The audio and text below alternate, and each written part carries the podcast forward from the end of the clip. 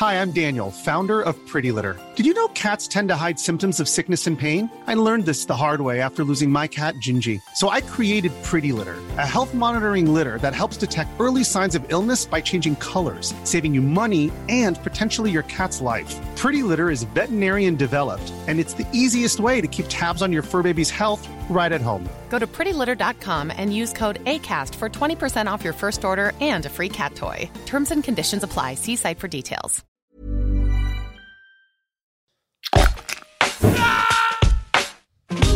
Alto Parlante, tu podcast de política. Te decimos las cosas como son. Al micrófono Pablo Marín y Arturo Aramburu. Comenzamos.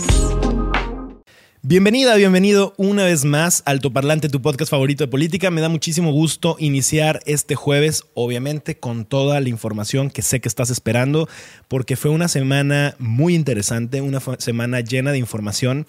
Te traigo noticias positivas, te traigo noticias que creo que para la democracia y para la vida de este país son buenas, para alegrarnos un poquito y entender cómo es que funciona nuestro país y cómo es que realmente los contrapesos de este país están funcionando, aunque parezca poquito. El día de hoy no nos acompaña Arturo Aramburu, lo vamos a extrañar, pero eso no quiere decir que no tengamos toda la información lista para ti. Y iniciaba justamente en, en este capítulo platicándote que hay noticias positivas. La realidad es que Andrés Manuel hace un par de días, el martes, se fue otra vez contra los organismos autónomos. Dijo que básicamente no hacen nada de nada y solamente le sirven a las empresas. Y quiero hacer pausa en esta parte porque creo que en general luego ni siquiera sabemos qué son los organismos autónomos, qué es lo que hacen, cuál es su importancia y por qué es que Andrés Manuel está enojado, está frustrado, está sentido, está dolido con lo que está pasando con los organismos autónomos. Creo que al presidente se le está olvidando que él ya no es pueblo, que este presidente que decía que, que él venía del pueblo, hoy ya no es pueblo, un, un, presidente, una persona que vive en un palacio, perdón, pero no es parte del pueblo, una persona que tiene todo el poder a su cargo y que todos los días en la mañana habla ante los medios de comunicación nacionales e internacionales, no es pueblo. El presidente es el gobierno. El presidente es el responsable de las cosas que suceden o que no suceden en el país. Y tenemos que entender esto porque cuando lo vemos de esa manera, nos damos cuenta que las estructuras que se han construido por muchísimos años nos permiten generar un sistema en el que con poquitos, con seguramente deficientes contrapesos y muy mejorables, porque todo sistema, todo sistema partidista, todo sistema político, democrático, eh, todo sistema capitalista o no, funciona a través de un proceso en el que tiene que ir evolucionando, en el que tiene que ir mejorándose y poco a poco es cómo se va mejorando, se va construyendo el país y se van generando diferentes alternativas para que podamos tener más acceso a diferentes cosas los ciudadanos. Una de las cosas que Andrés Manuel, uno de los organismos que le molesta a Andrés Manuel y que justamente acaba de decir, vamos a reformarlos porque esto va a cambiar, tienen que entender que este es un nuevo gobierno y esto va a cambiar, es la Comisión Federal de Competencia Económica. Y te quiero platicar ¿Cuál es la función por la que estos organismos autónomos, ojo, son autónomos porque tienen un presupuesto propio, porque tienen completa independencia, porque no dependen del presidente ni de ninguno de sus funcionarios? Es decir, ellos se rigen por lo que la ley les dicta. Una ley que se hace en función de lo que es mejor para los mexicanos. Es una ley que se aprueba por los diputados y es una ley que todo mexicano, todo funcionario, parte de los organismos autónomos o parte del gobierno tiene que cumplir. La Comisión Federal de Competencia Económica, una de las razones por las que se creó era para erradicar o disminuir los monopolios y oligopolios que teníamos en el país. En un momento, tú te acordarás, y no estoy hablando de los monopolios del Estado, como es Pemex, como es FE, eso, eso digamos que es otra cosa. Pero había un momento en el país en donde Teléfonos de México, Telmex, era parte del Estado y después se le vendió a Carlos Slim, quien en su momento, la verdad es que por muchísimos años, todos los mexicanos le pagábamos una renta mensual de lo que él quisiera, porque él tenía todas las líneas de teléfono, y aquí simplemente un ejemplo de muchas cosas que sucedían en el país. Y lo que sucede cuando surge la Comisión Federal de Competencia Económica es que dicen, no, no, no, una misma empresa, un mismo empresario no puede tener control sobre tanto porcentaje del mercado. Tiene que estar variado. Y entonces empiezan a surgir otro tipo de empresas, sale ATT, Movistar, Unifón, etcétera. Y entonces estas empresas empiezan a generar un ambiente mucho más competitivo.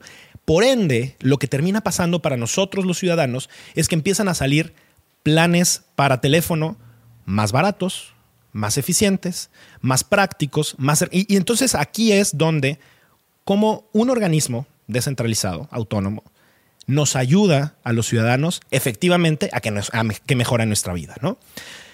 Otro de los institutos que quiere, de, los, de los eh, organismos descentralizados que el presidente quiere deshacer es el Coneval, el Consejo Nacional de Evaluación para las Políticas de Desarrollo Social. Y te explico también a grandes rasgos cuál es la razón por la cual existe el Coneval. El Coneval es, es, es, una institución que se crea con investigadores de altísimo nivel, que lo que básicamente están haciendo es evaluar qué es lo que está pasando en las políticas que el presidente, que sus secretarías están haciendo en función de que mejore la calidad de vida de los ciudadanos. Es decir, las políticas de desarrollo social, vamos a ver qué tal funcionan, qué tal están jalando, están bien o están mal, y emiten recomendaciones, emiten puntuaciones, emiten diferentes cosas que nos permiten compararnos con otros países, con el mismo momento, pero hace un año, hace dos años, hace tres años.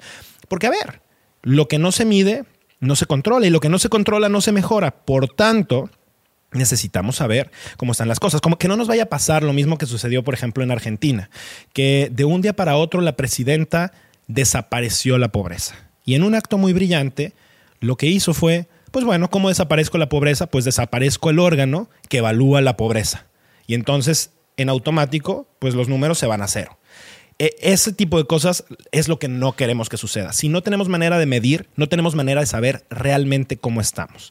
¿Qué otra cosa quiere desaparecer? Pues esto seguramente ya lo sabes porque lo hemos platicado muchas veces, pero el Instituto Nacional Electoral. El Instituto Nacional Electoral surge y probablemente pues no, no nos tocó porque nos tocó nacer ya con un INE.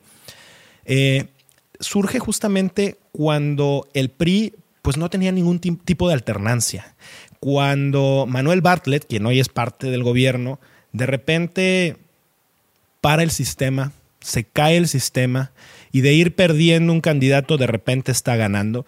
Y empiezan a surgir muchísimas cosas en donde los ciudadanos no encontraban eh, pues la razón por la cual estaban sucediendo este tipo de cosas.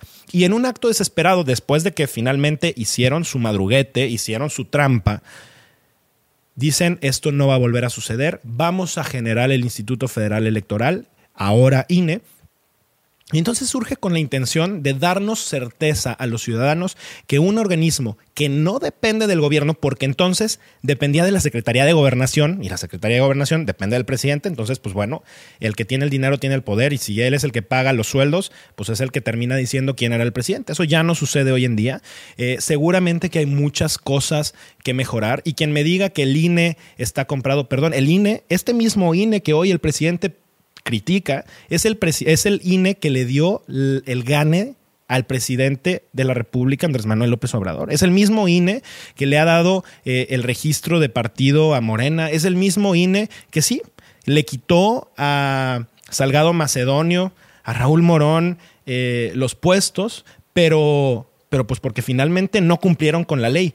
Nos preocupa, nos molesta que no se respete lo que dice la ley, claro, a mí sí me molesta, pero me molestaría más que el INE, sabiendo que no se respetan las cosas, no lo dijera.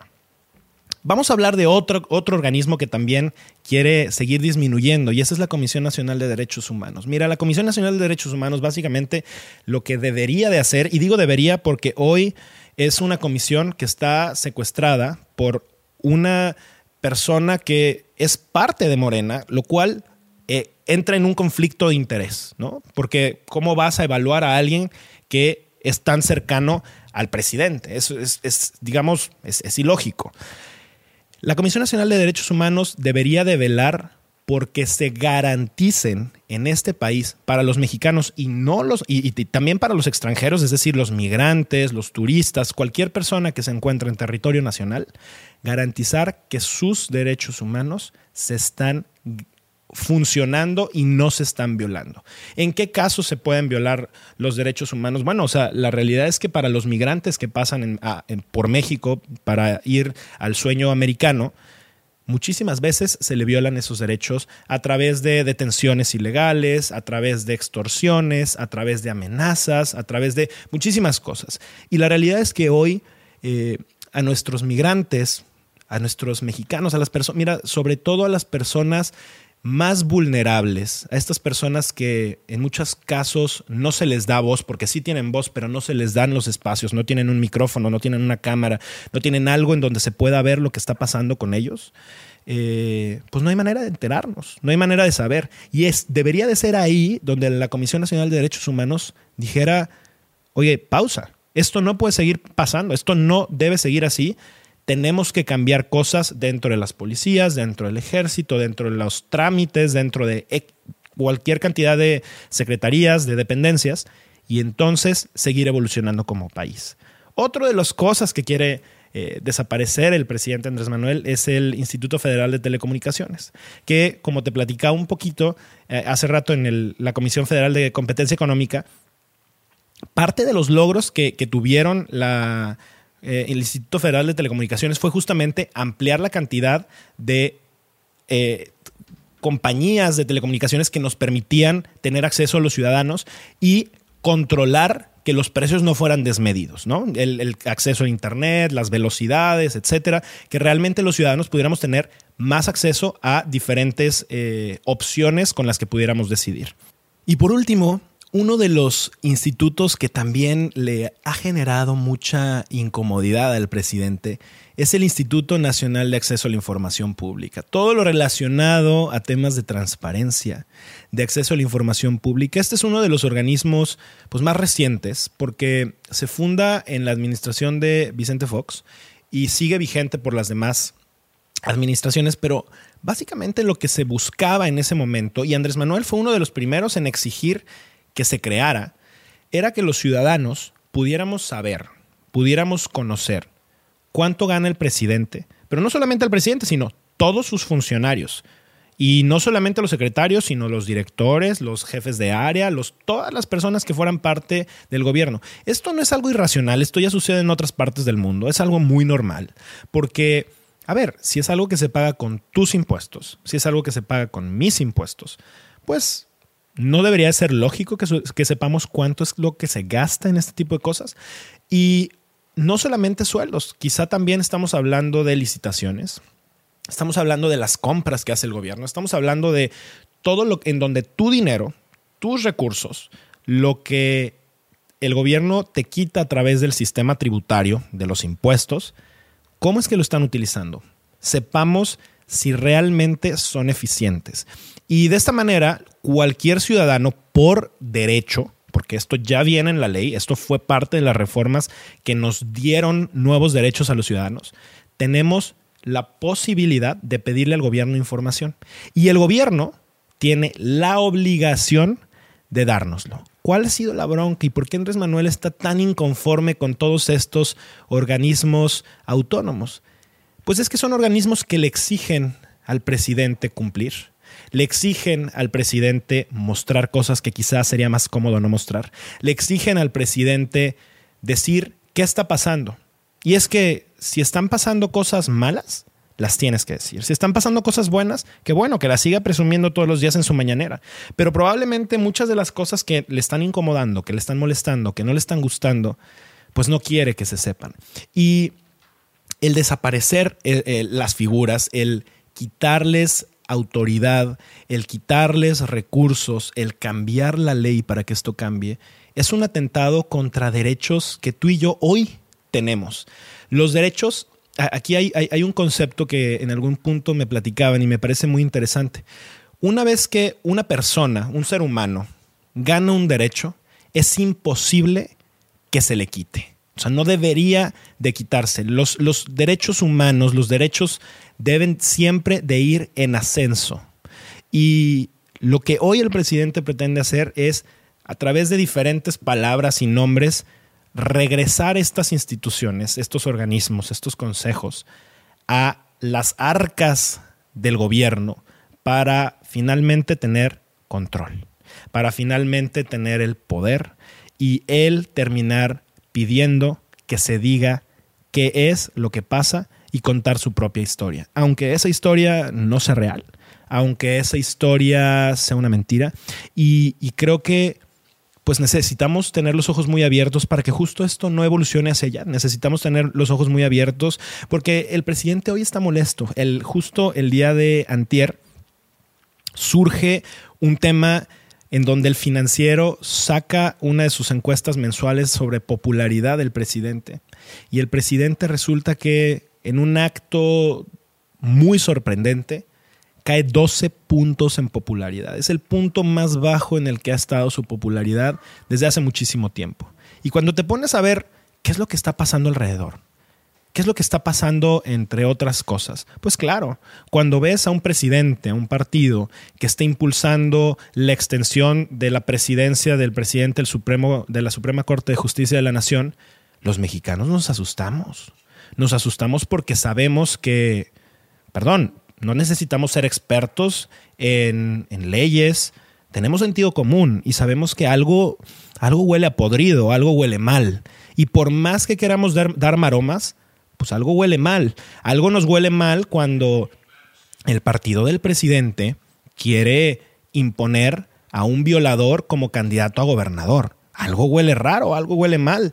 Y que ahora, además, dato cultural, resulta que ya finalmente el INE, porque siguiendo la ley, el INE bajó la candidatura de Félix Salgado y de Raúl Morón, pero ahora, para variar, como madruguete, los hacen dirigentes del partido en sus estados y además van a poner a Juanitos y a Juanitas. Te cuento que es un Juanito y una Juanita. Es básicamente una persona que lo ponen solamente en el puesto en lo que es la elección.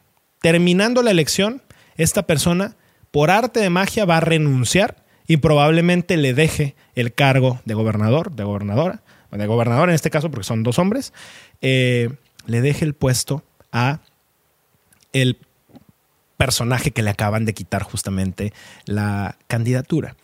Este tipo de cosas a los ciudadanos nadie necesita venirnos a adoctrinar, no viene la mafia del poder a explicárnosla, porque es muy evidente cuáles son las intenciones y es muy evidente que huelen mal, que no nos gustan, porque no deberíamos de estar en situaciones en donde los ciudadanos le evidenciemos lo que está evidentemente mal al gobierno.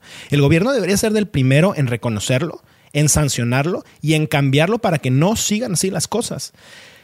Este es el país en el que estamos, este es el país en donde para mí es una señal positiva que el presidente esté inconforme con estas cosas porque me dice que algo estamos haciendo bien generando contrapesos que si el presidente se quiere lanzar contra los organismos autónomos es porque estos organismos autónomos efectivamente están funcionando y le están exigiendo al poder supremo que hoy tiene el presidente que haga su chamba, que cumple, que cumpla, que se evalúe y que sepamos realmente lo que está sucediendo. Vamos a seguir de cerca qué es lo que pasa con esto. Andrés Manuel eh, está perfilando todo para que el 6 de junio en las elecciones pueda tener su mayoría en la Cámara de Diputados. ¿Qué es lo que el presidente podría hacer con una mayoría en la Cámara de Diputados?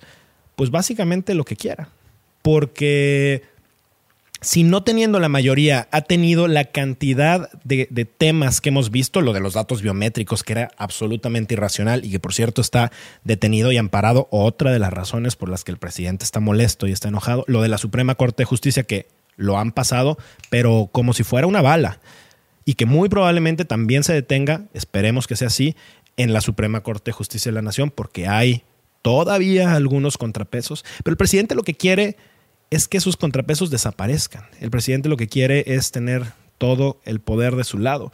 Y los ciudadanos tenemos que estar aquí, tenemos que estar al frente, tenemos que estar atentos, tenemos que estar informados, pero sobre todo tenemos que ser sensibles para exigir que el país que hoy tenemos, que el país que hemos construido y que muchas generaciones antes de nosotros han construido y los pedacitos que se han construido bien, se puedan mantener y puedan seguir adelante. Mi nombre es Pablo Marín, esto fue todo el día de hoy en Altoparlante, tu podcast favorito de política, pero nos vemos como cada lunes y cada jueves, el próximo lunes, con muchísima información. Chao.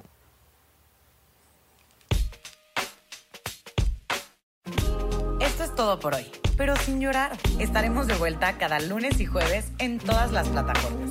Si crees que alguien necesita entender las cosas como son, compártele este capítulo. Nos vemos. Planning for your next trip? Elevate your travel style with Quince. Quince has all the jet setting essentials you'll want for your next getaway, like European linen, premium luggage options, buttery soft Italian leather bags, and so much more. And is all priced at 50 to 80% less than similar brands. Plus, Quince only works with factories that use safe and ethical manufacturing practices. Pack your bags with high-quality essentials you'll be wearing for vacations to come with Quince. Go to quince.com/pack for free shipping and 365-day returns.